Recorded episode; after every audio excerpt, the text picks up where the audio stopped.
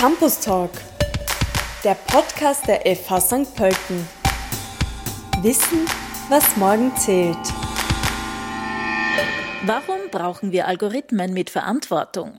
Algorithmen sind im digitalen Alltag allgegenwärtig. Sie vereinfachen und automatisieren bereits zahlreiche Abläufe in fast allen Lebensbereichen.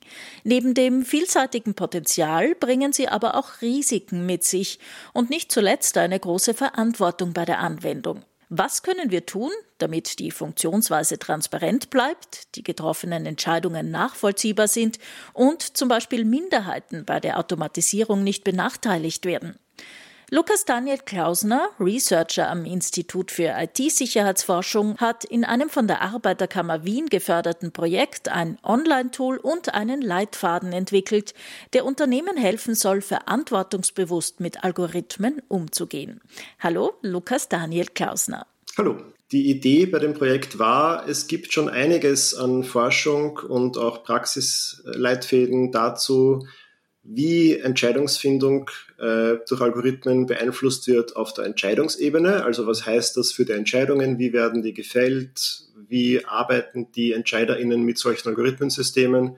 Da gibt es dann Effekte wie, dass sie umgehen, den Algorithmus zu verwenden oder dass sie den Vorschlägen weitestgehend folgen, je nachdem wie die Rahmenbedingungen sind.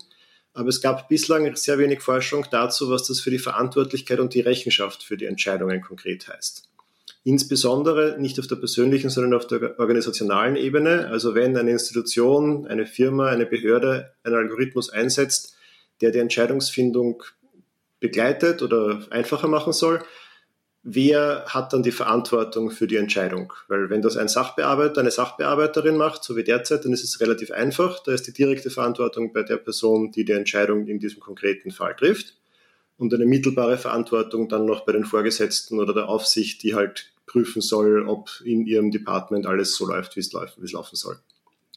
Und die komplexere Fragestellung, wenn man mit Algorithmensystemen hier hineinfährt, ist, da entscheiden dann nicht mehr die Leute, die am Schluss am Schreibtisch sitzen und über einen konkreten Fall entscheiden müssen, dass sie jetzt dieses Algorithmensystem verwenden. Es hat aber grobe Auswirkungen auf das Gesamtsystem, die grundlegende Sachen daran verändern können. Und das wirft halt große Fragen auf für Verantwortlichkeit, Rechenschaft und auch rechtliche Aspekte.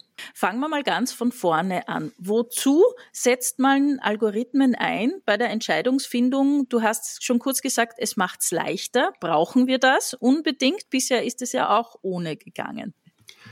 Also ich will gar nicht in Abrede stellen, es gibt sicher gewisse Sachen, die Algorithmen in der Entscheidungsfindung an Vorteilen bringen. Ein offensichtlicher Vorteil ist natürlich, man kann mehr Entscheidungen in kürzerer Zeit treffen. Das hat natürlich auch Nachteile, für die, potenziell für die Entscheidungsqualität, für Randfälle, für Diskriminierungsaspekte. Ähm, die Verwendung von Algorithmenautomatisierung hat auch den Vorteil, dass man in der Lage ist, große Datenmengen in die Entscheidungen einfließen zu lassen wenn man zum Beispiel an Social Media Feeds oder an äh, Empfehlungssysteme wie bei Netflix oder anderen äh, Medienplattformen denkt, die auf Basis des bisherigen Medienkonsums Empfehlungen ausstellen, was einen noch interessieren könnte. Das geht natürlich auf Basis von großen Datenmengen ganz anders, als wenn das persönliche Empfehlungen von Einzelpersonen wären. Und es gibt auch die Möglichkeit, dass man verschiedene Datenquellen systemisch zusammenführt, wenn man zum Beispiel in der Logistikplanung auch Wetterdaten oder Verkehrsdaten oder so etwas in die Planungsprozesse einfließen lässt. Was ich in der Projektbeschreibung auf äh, der Website der Fachhochschule St. Pölten ganz interessant gefunden habe, jetzt nur stichwortmäßig äh, die Verantwortung der Entwickler, also der ProgrammiererInnen versus der Verantwortung der Arbeitnehmerinnen, die den, Algorithmen, den Algorithmus dann einsetzen. Sind die Programmiererinnen verantwortlich für Entscheidungen, die auf Basis ihres Algorithmus getroffen werden? Das ist eben die schwierige Frage, wo ich jetzt auch nicht behaupten würde, dass wir in unserem Projekt eine abschließende Antwort liefern. Aber ähm, es ist jedenfalls eine Schwierigkeit, dass die Verantwortung bei so einem Prozess sehr stark verteilt ist und zwar so, dass nicht immer ganz klar ist, wer jetzt wie viel Verantwortung für welchen Aspekt trägt. Insbesondere aus rechtlicher Sicht, aber auch aus rein moralisch-praktischer Sicht. Die EntwicklerInnen implementieren einen Algorithmus auf Basis von Vorgaben, die aus dem Unternehmen kommen, halt eher aus der Führungsebene, auf Basis von Daten und bestehenden Prozessen, die auch irgendwie aus dieser Organisation kommen.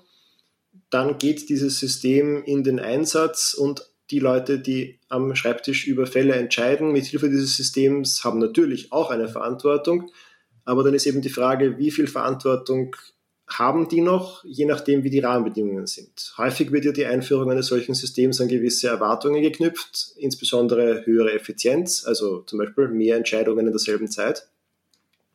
Und gleichzeitig wird aber implizit oder auch explizit vorausgesetzt, dass die EntscheiderInnen dann trotzdem diese Algorithmen erstellten Vorschläge kritisch prüfen und natürlich auch verwerfen können und selber anders entscheiden aber das ist halt in der Praxis dann sehr von den Rahmenbedingungen abhängig. Wenn ich in derselben Zeit, in der ich früher, was weiß ich, zehn Entscheidungen in einem Vormittag gemacht habe, jetzt 20 machen soll, dann werde ich mir sehr genau überlegen müssen, welche Entscheidungen kann ich jetzt tatsächlich kritisch prüfen, weil das braucht ja auch nicht kürzer, als ich vorher für den händischen Prozess gebraucht habe, vielleicht sogar länger. In der Polizei und Justiz ist es ein bisschen anders gelagert. Da geht es aus unserer Sicht mehr darum, dass durch den Einsatz von Algorithmen und Automatisierung die eh schon schwierige Lage der Diskriminierung, der rechtlichen Beeinspruchung von Entscheidungen, der Geltendmachung von Ansprüchen gegenüber Behörden nochmal mehr verschleiert und verkompliziert wird. Habt ihr dann Handlungsempfehlungen ausgesprochen oder was genau steht dann im Leitfaden drinnen? Im Leitfaden haben wir versucht, das Thema möglichst kurz, das ist ein relativer Begriff, es sind immer noch 20 Seiten geworden, und haben versucht, ähm, einen knappen Überblick zu geben, was so die wichtigsten Aspekte sind, die man bei so einem Prozess, bei so einer Einführung von algorithmenunterstützter Entscheidungsfindung berücksichtigen und vorab durchdenken sollte. Da geht es insbesondere um die konkrete Zuweisung von Verantwortlichkeiten im Prozess, also wer ist dafür verantwortlich, dass das in die Betriebsabläufe implementiert wird, wer ist für die Entwicklung des Systems verantwortlich, wer macht Schulungen, wie wird die Dokumentation erstellt, wie wird evaluiert, ist da die Unabhängigkeit sichergestellt, also dass die Personen, die evaluieren und gegebenenfalls einen Audit machen, auch tatsächlich außerhalb des Prozesses stehen und nicht die Leute sind, die eh schon im Prozess sind, weil dann ist die Unabhängigkeit etwas fragwürdig und so weiter. Und haben dann am Schluss des Leitfadens ähm, eine Liste von Leitfragen zusammengefasst, die dabei helfen soll, für einen konkreten Prozess das durchzudenken und sich einen Überblick zu verschaffen, wo man vielleicht nochmal nachdenken sollte, bevor man so ein System einführt, ob das überhaupt sinnvoll ist. Abschließend noch nachgefragt, was sind deine Prognosen, sagen wir mal in zehn Jahren? Was werden Algorithmen da alles automatisieren? Welche Entscheidungen werden sie uns abnehmen? Das ist eine doppelt schwierige Frage. Erstens, weil, wie es so schön heißt, Prognosen schwierig sind, vor allem wenn sie die Zukunft betreffen. Und zweitens, weil da auch immer eine gewisse Diskrepanz ist zwischen dem, was ich mir vorstellen könnte, dass passieren wird, wenn man bestehende Prozesse und Entwicklungen fortschreibt, und dem, was ich mir wünsche, dass passieren wird. Das passt nicht immer ganz gut zusammen.